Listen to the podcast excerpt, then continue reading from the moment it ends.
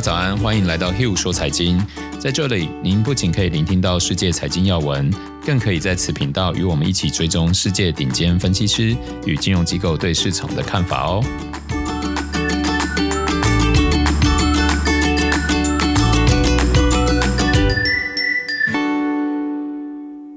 大家好，欢迎来到 Hill 说财经。我是 Hill，今天我们有邀请固定来宾 Sarah。嗨，大家好，我是 Sarah。然后还有特别来宾 Nick。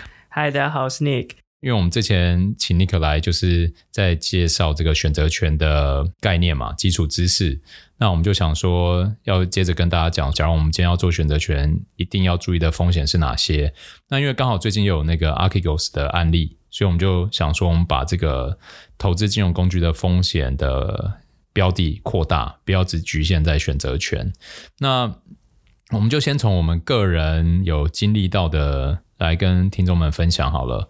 那因为 Nick 之前是在本土银行的交易室嘛，那他们有成为客户，可能是企业法人做一些衍生性的金融商品。那我们就先请 Nick 可不可以跟我们浅谈一下，在那个年代大概是什么样的时空背景，然后为什么银行会想要主推那样的商品？其实这东西已经很久了，对。一定要说是哪一年到哪一年，倒没有很，你应该说它停止在哪一年 会比较会比较停止在哪一年？对，它大概就停止在二零一五年嘛，二零一五年的八月以后就基本上就这个东西就没了嘛，在台湾不能做了，不是不能做，就是有很多很多的诸多限制啦。对，所以在二零一五年的八月之前呢，可以说是没有很严格管制的，对，算是基本许可的产品。只是你需要特别小心它的风险，这样子。那那在一五年的八月以后，它的管制就非常严格嘛。现在讲的是什么产品？以我们商业银行的交易室，主力的产品一定是外汇嘛？对，外汇类的产品。外汇那外汇的选择权，对。那在那之前，外汇的选择权，客户要做选择权的卖方，对，是相对容易很多的。是。但在一五年的八月十一号以后，基本上现在都很很少会看到了。那那时候为什么客户想要做外汇的选择权的卖方？对他们来说有什么好处？然后风险会在哪边？其实如果你要问我，我很坦白的跟你说，对他们有什么好处？听众就是要听坦白的啊。对啊，好，我不能说对他们没有好处，但是最好的好处，其实我们之前有讲过嘛，你当一个选择权的卖方嘛，你权利金就会先拿到了嘛。对，而且你是输少赢多，你的输少赢多是几率嘛？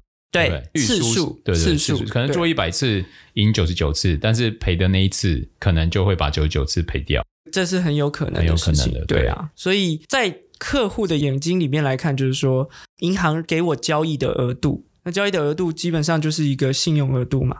对，那我就用信用额度，我就可以对市场有些铺险，但这东西是我可以先拿到权利金的。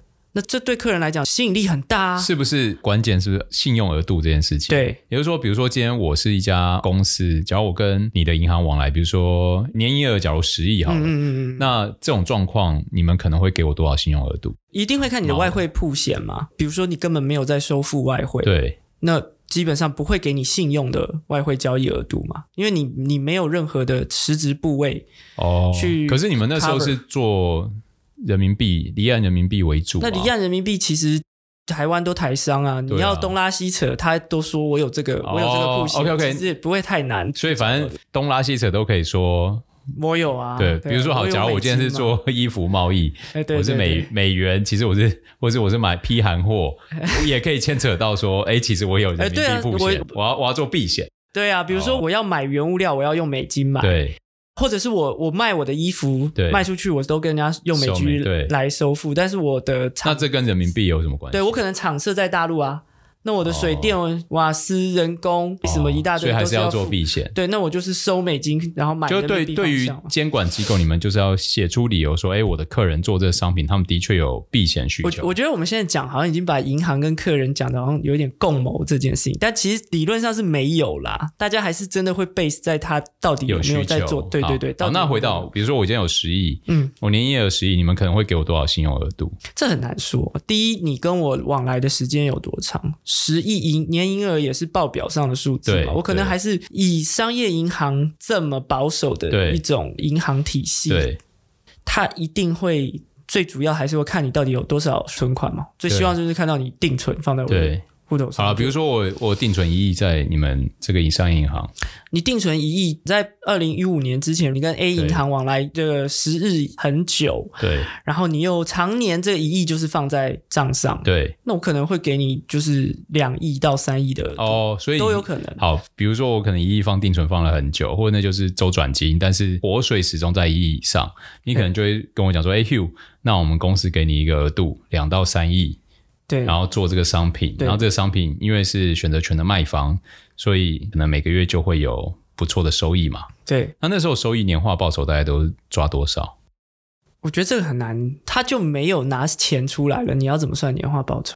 就你们给的信用额度嘛。可是我给他三万块的额度，他也不一定要三万块额度都用满啊。你怎么去算年化？而且这东西很 tricky 的是。选择权已经卖出去，你拿到你的权利金，对，对不对？你日后你可能会输很多钱呢。对，你怎么算年化收益？对，你我今天我今天收了十块，我可能事后输一百块。对，听众朋友们要听出来，就是假如在做一些衍生性金融商品，比如说今天理专啊或银行的从业人员跟你讲说，哦，这个年化收益是多少？比如说八趴、十趴、二十趴，其实那是 base 在他用一个固定本金去算嘛。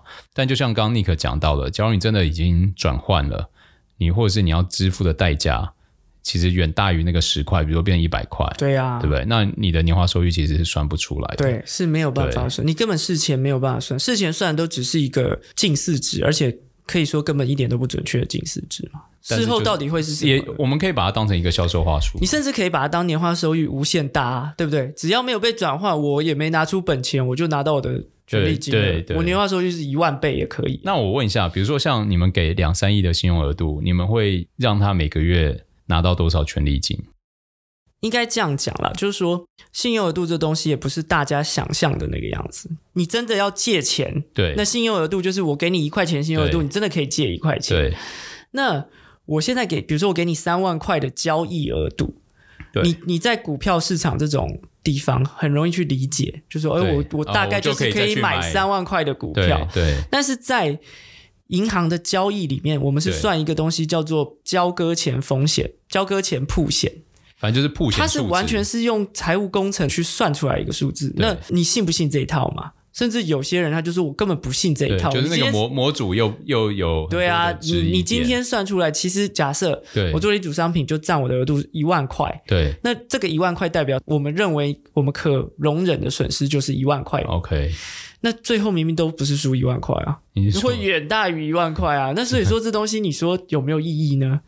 其实我想这个答案已经呼之欲出，但是我就把这这个东西放在大家自己心中去去解答吧。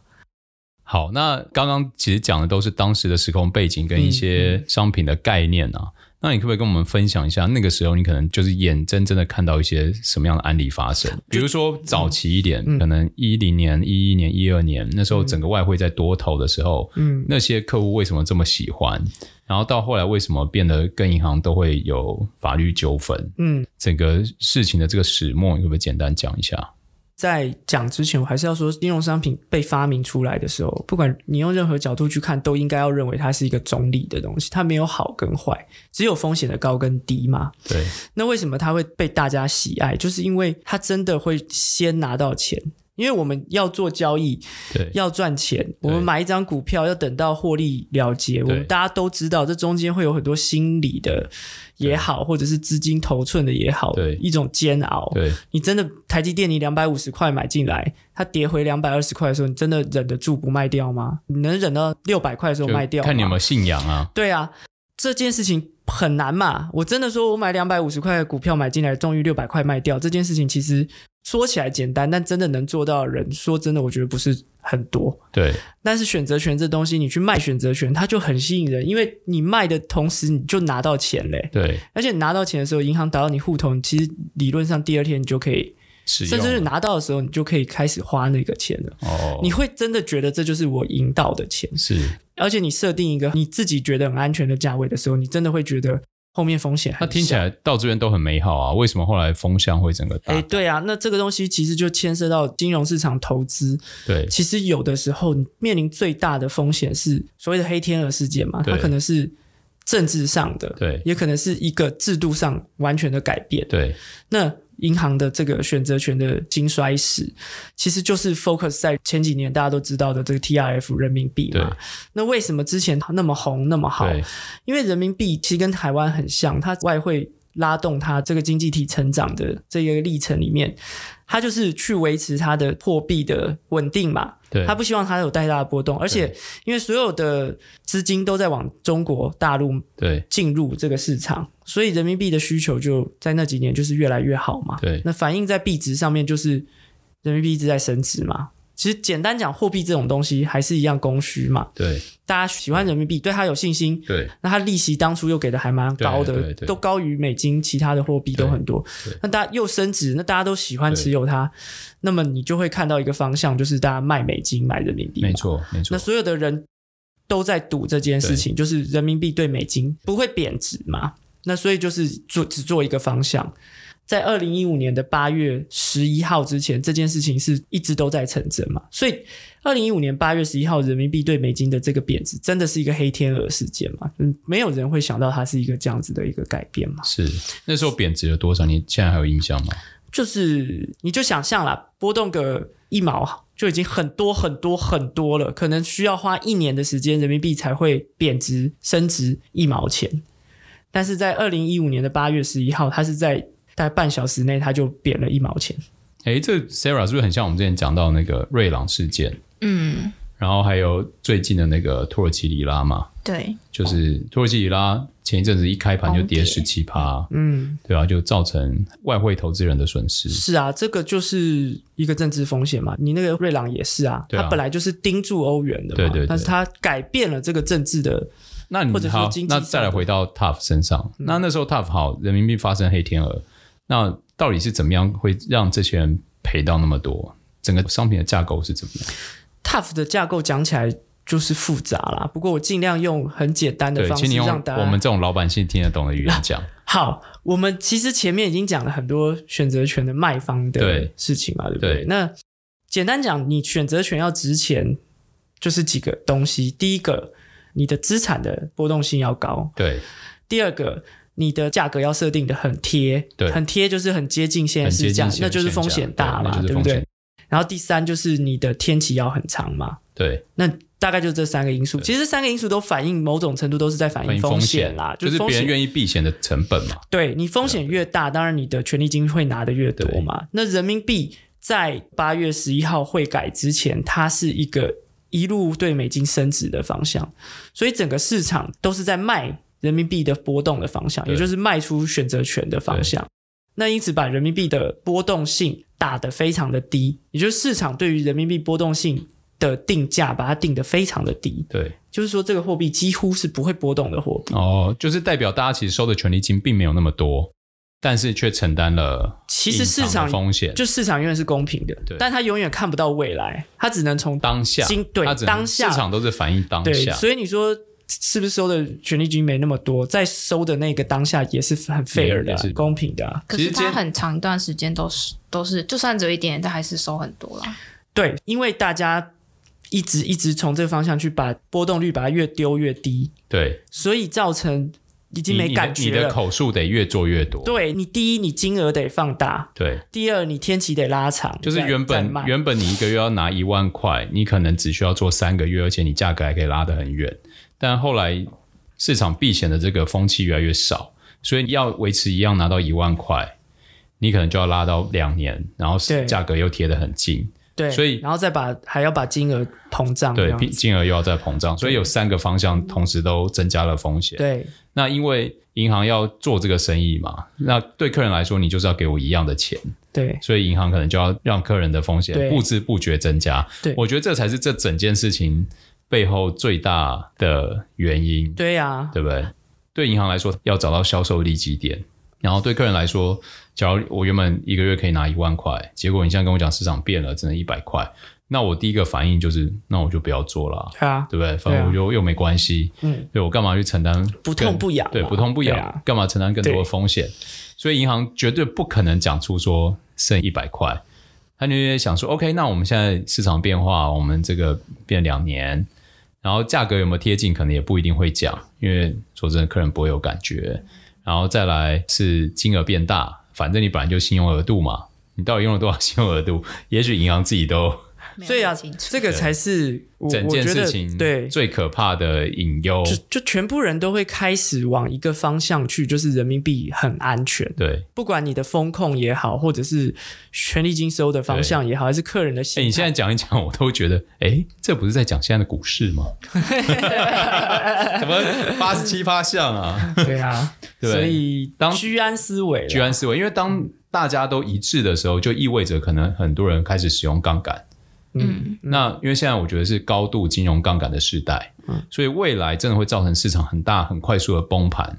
唯有一个状况就是去杠杆，嗯，因为市场流资太多，已经没有可能因为看不好，对，绝对是因为有几个杀掉以后，然后就它就连锁反应，像 Archegos 那样子吧，那些标的为什么可以在短短几天跌掉七成或六成，而且比比皆是，绝对不是因为我昨天觉得这家公司很好。然后今天突然觉得变很不好，我赶快把手上部位卖掉，不是，而是因为我得去杠杆，我不得不卖掉的理由，嗯，才会让一个标的短时间杀这么多。那这就是听众朋友我觉得要注意的，第一个，人多的地方不要去，但你也不能说它全对，因为你在一个多头市场，你要做动能交易，就是一个好的公司，你持续看涨它，其实就是往人多的地方去，嗯，只是说要居安思危，嗯，你要知道说现在是高度杠杆的金融世界。有些人是用借很多的倍数在压身家，你要知道，当这些人或他背后借他钱的机构在去杠杆的时候，他们是很快马上断，没有在想说我几块钱才卖，没有这件事情，因为想到了这些人在 Archegos 事件，像那个 UBS 就认列九亿美元的损失嘛，他可能就想了一下，他就多赔了九亿，对，大概是这个概念啊，就是我我觉得还有一个部分还没有提到啦，是。就是天气的关系。比如说啦，这样讲，回到我们第一天讲的那个房子的例子，好，这样大家可能会比较容易理解。对，比如说我我卖了一个选择权，是房子的这个买权，对，然后我卖在两千块一栋房子，对。假设啊，一年后这个选择权会到期，对，一年后。那现在呢？假设房价已经涨到三千块，对，那很远啊，对，感觉没有没有不不不，它已经涨到三千，我已经赔钱了。哦，你是卖一个哦，你是 sell call，对，对，我就是赔了一千块了。对，哎，对，听众朋友应该也会有这种感觉，就是我现在杀出应该就是赔一千嘛，对不对？嗯，不是，你根本已经不知道你那时候的选择权在这个定价模型下面会长什么样子，可能一千二、一千三都可能都不止，都不止，因为反正绝对是一千以上，绝对是一千以上。刚刚 Hugh 说，为为什么有那么多的纠纷？这东西也是纠纷的一个来源，因为客人都永远可以说。哎，你这是财务模型算出来的东西，我现在这个市价就三千块啊，我的执行价就是两千块，我就是足一输一千块嘛，你怎么会说我就输到两千块呢？对，但它因为还有时间价值，还有波动度啊，对，还有隐含波动度，对对对，但这个东西就会是争议的点喽。对，你怎么去你怎么去判断这件事情？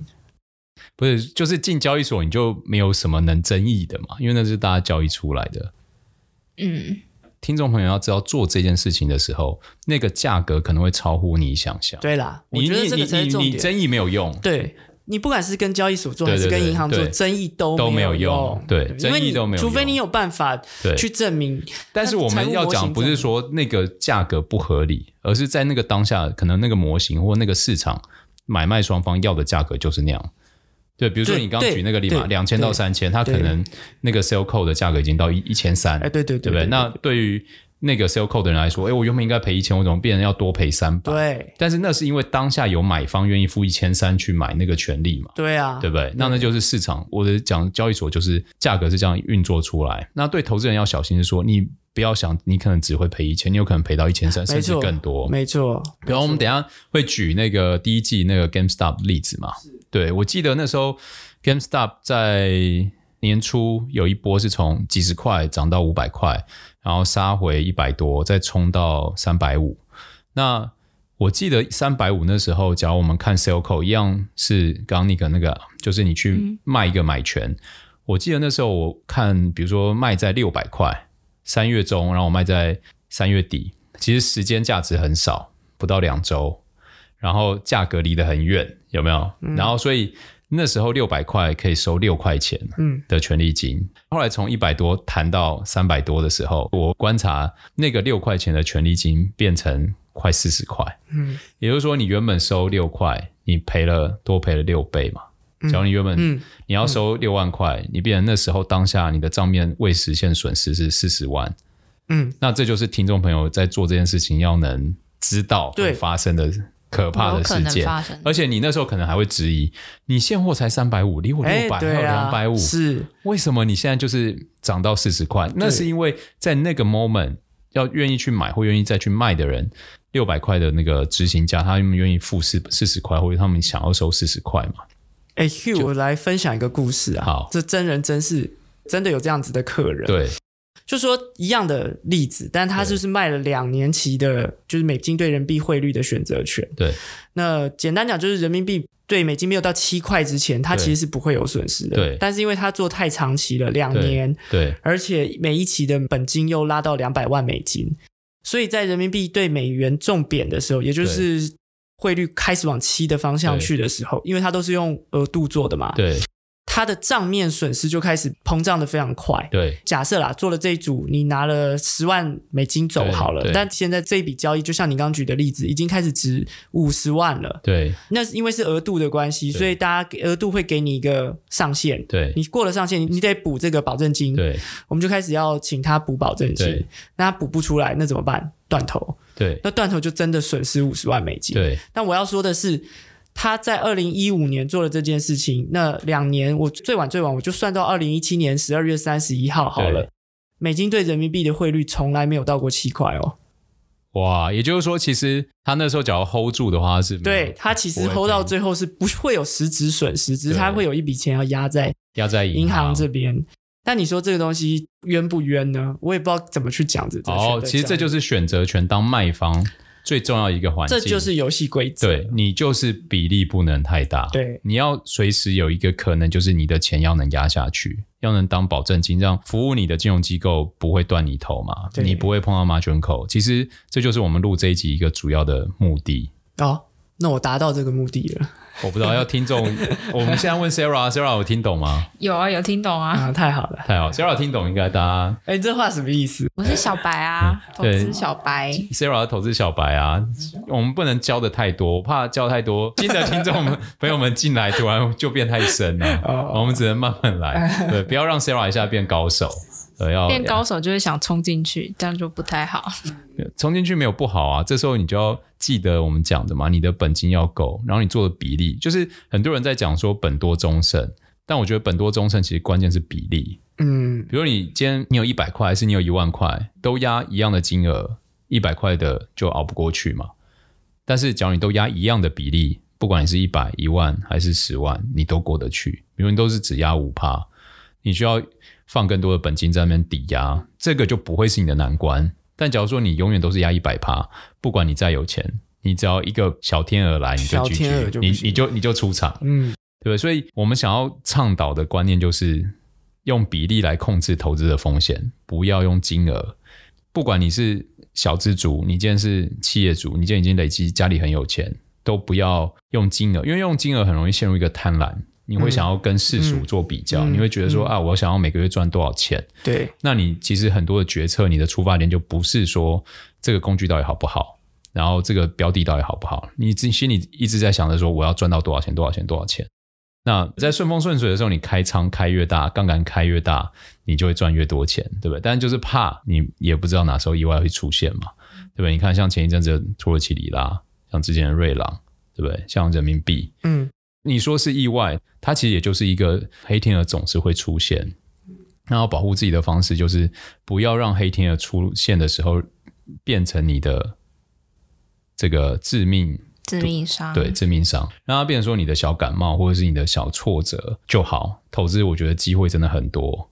对，我觉得 Hugh 说到一个重点了，就是因为现在有琳琅满目的风险管理工具，那其实银行体系也非常。依赖这些工具，那基本上都是财务工程算出来的东西。就像我刚刚说的，你一开始计价十万块的东西，它可能最后变成一百万的东西。对，那你怎么去说它的对与错？那他本来就是为为过去的资料得到今天的结果嘛，对不对？那所以投资朋友们、听众朋友们，永远要根据自己的状况去做自己的财务的风险的。那 Hugh Hugh 说财经主要就是要让大家从远处来看这些金融工具了。嗯，你要做这些要玩的是什么？嗯，比如说像你做股票，你要玩的就是价差。嗯，你要做债券，你其实要玩的是利差。嗯，那你今天要玩选择权，其实你要做的是波动度。嗯，对，所以玩的东西本质是不同。那为什么我们要讲？是因为我认为今年市场不会再像去年一样这么无止境的涨嘛。嗯，因为假如今年再无止境的涨，那就是这件事情就会延到明年。你只是市场会有正常的拉回，你可能会遇到去杠杆，你可能会遇到经济成长速度开始放缓，好，市场有资金开始收回，或者是利率开始上去，很多的人借贷成本变高，他要开始去杠杆。各种可能会出现在市场里面，而且我们不知道哪时候会发生。那我认为就是因为这样，所以今年的波动度变高。那就像我刚刚讲的，选择权是玩波动度，但是我们又不能说选择权做一定会赚钱，因为它有背后很多的风险层面要考量。嗯，嗯，哦，所以你要做，你就是拿很小的比例出来画龙点睛啊。你今天已经有很多的策略在执行，最后你可以为自己再额外创造收益。嗯，但你把它当成主策略的话。呃，我们就有台湾就有大前辈嘛，然后在十年前那时候台指大跌，他就做台指期的选择权，他没几天就赔掉接近六亿元。对，接近六亿。对，那个大家 Google 一下，二零一一年一个曾经也是带领某券商杀入台湾前五大券商的总裁，然后在那一年也是因为选择权，然后也重压，然后要多压本金，就是这些事情不是只是。投资小白会犯，就是假如你把选择权当主策略的时候，它很容易让你，就像我刚刚讲，假如你今天把投资变成金额，我每个月要透过投资赚多少钱，那你就会开始想到很多不同的工具。然后你想到不同工具的时候，比如说，哎，今天选择权只能给你，比如我每个月目标五万，啊，就像刚刚我们提到那个银行跟客户，啊，比如他每个月就是要给你一百万嘛，但是现在市市场行情同样的工具只剩一百块。你就会不想做，但因为你有金额的目标，所以你就放大了很多倍。那其实你就在不知不觉把自己的风险推得很高。所以选择权一定要提醒大家，它是一个增额的工具，它不能变成主策略。你把它当主策略，你就要你就要变高手，你就要知道在很多的不同的环境、不同的状况，你该有什么应变措施。那那个不是我们 Hugh 说财经要讲的，对不对？我们只是要提供大家。简易的金融工具怎么操作，然后一些科普，就是大家怎么看待这个市场，那有哪些风险，有哪些机会，然后可以为自己怎么布局。对呀、啊，好，我们刚刚有举那个台湾嘛，那国外我也讲一个好了。国外就是之前有一个真的算选择权界的大神啊，他是一九八四年就开始做交易，然后后来一九九九年就创立公司，专门代客操作选择权投资组合。然后他管理的资金应该有接近三十亿，然后在前年十一月，因为天然气美国天然气期货而爆仓，因此跌落神坛。那他有出一个很著名的书，就是《选择权卖方的教科书》，算是只要有做选择权的人都会先读的很重要的书。他的故事大家 Google 也可以 Google 到，就是反正那时候那一年美国冬天来的比较早，而且比较冷，所以天然气的价格就冲得很快，所以导致他的 sell call 就。一路被嘎上去，那时候有录一个影片嘛，有承认说他可能赔掉多少钱，然后他事业就结束这样。那这个例子是告诉大家说，我认为的本多终身，大家一定要记得，不要因为你今天管的钱很多，或者你今天自己钱很多，你就觉得你可以很任性的压很多的钱。记得，我觉得用比例来操作是最健康。那我觉得凡事都有利有弊嘛，比如说你今天用选择权，好，我就是五趴十趴来做，那它的利是。像刚刚尼克举的例，最终都没有到七块。那个客人只要本够多，他其实那个五十万是不用赔，对他，那你就可以撑过这些事件。但是缺点是什么？就是只要你压到一百趴，你赚的不是五十万啊，你赚可能是一千万，对不对？你就要承受你内心预期少赚的那一部分，你可能就觉得啊，那是我的损失，我应该要能赚到一千万的，结果只赚五十万。对，但就要看你想要生活稳定一点，还是你想要大起大落，对吧？就不同的选择。那我们是在提倡人生要稳定嘛？对，用比例来管理自己的投资，每一个标的、每个工具都有不同的比例，然后让自己可以睡得安稳。怎么样睡得安稳呢？就是你就把你的绩效拉长一点来看，每一日、每一月、每一季的波动，跟大环境比起来有没有非常的剧烈？然后这个波动的程度，你自己能不能接受？我觉得可以接受，那它对你来说就是一个适合的投资。只是因为现在是大多头，所以这个波动有时候也未必大。好，我再举一个例子好了，最近。就台股有那个世芯嘛，他的客户被打入美股中美的那个实体清单，嗯，所以就吃了很多根跌停嘛。嗯，然后反正就我有朋友也有买，然后我就觉得风控是有其必要，因为我觉得那也是一个黑天鹅事件嘛，嗯，对吧？那你没有这件事件出来的时候，其实你当然就搭着它整个股价顺风车赚了很多钱，但是事件出来的时候，假如你的比重全部都在里面，那可能会让你倾家荡产。假如你有融资，这就很难讲嘛。所以我觉得听 Hugh 说财经的目的是帮你理清一些观念。我们没有办法给你说到底什么标的很好，但是我们希望透过我们的对话，可以让听众朋友们找到说自己适合的投资的道路。然后我相信路一定会有坑坑洞洞啦，但是就是希望你路走得久的时候，你的资产是一路往上。嗯，那我们今天就聊到这里啦。嗯，好，总结一下，总结就是本多中胜是指比例啊。对了，我觉得应该说，投资在我们刚进接触市场的时候，都会觉得你有很好的技术，对，很好的资讯，好像就会赢，觉得这是一个科学，对。但我觉得最后，其实你不觉得我们在聊一个艺术吗？在讲一个哲学的东西。我一直都觉得投资跟人生很多的环节是相呼应的。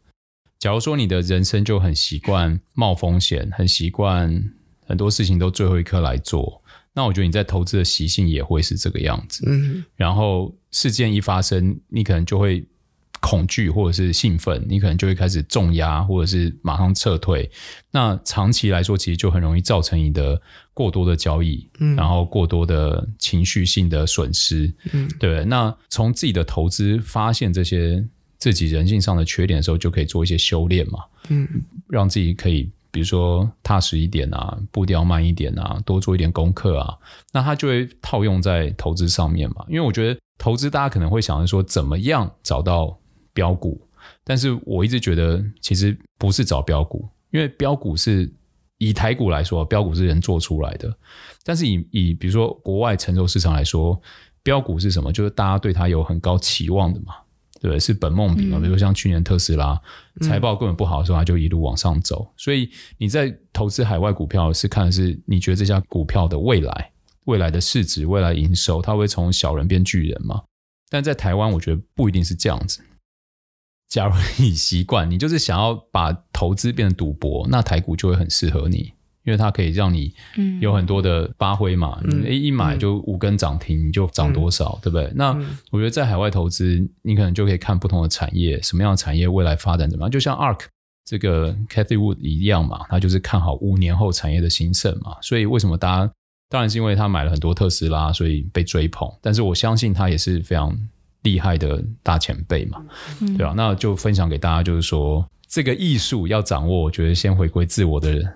自我认识，对，自我认识，对啊，因为你真的要挑出好公司，其实是容易的。很多公司都很努力的在打拼，都很努力的在赚钱，对不对？那你到底只看公司够吗？大环境要不要看？这个环境大家在干干什么？比如说现在是金融高杠杆时代，哦，你不知道这件事情，那 Archegos 爆仓那些股票大跌的时候，你可能就会觉得啊，这些公司怎么了？对，其实公司根本没事啊，对啊，就是被迫、嗯、一个。资金的时代，对啊，资金的时代，对啊，所以我们要，我们希望透过 Hugh 说财经，让大家知道现在时代的演变在哪，因为我们会持续讲下去，这个时代的演变，我们就会慢慢，我们看到什么就跟大家讲什么嘛。那还有把我们这个相信的信仰核心理念，所谓的本多终胜，其实是比例。你今天只有一百块，你也可以分散，对不对？你今天有一亿、十亿、百亿、千亿，你还是一样可以分散，按照比例分散嘛。只是你金额越大，你分散的细目会越来越多。对，比如一百块可能分两个，当你到一亿的时候，你可能就分一百个，甚至更多，对不对？嗯，我这样这样的总结 OK 吗？可以，觉得非常的健康。好，那就祝大家投资顺顺利利，随时赚大钱，生活安康。谢谢。以上就是这一集的 Hugh 说财经，谢谢 Sarah 跟 Nick，谢谢。谢谢。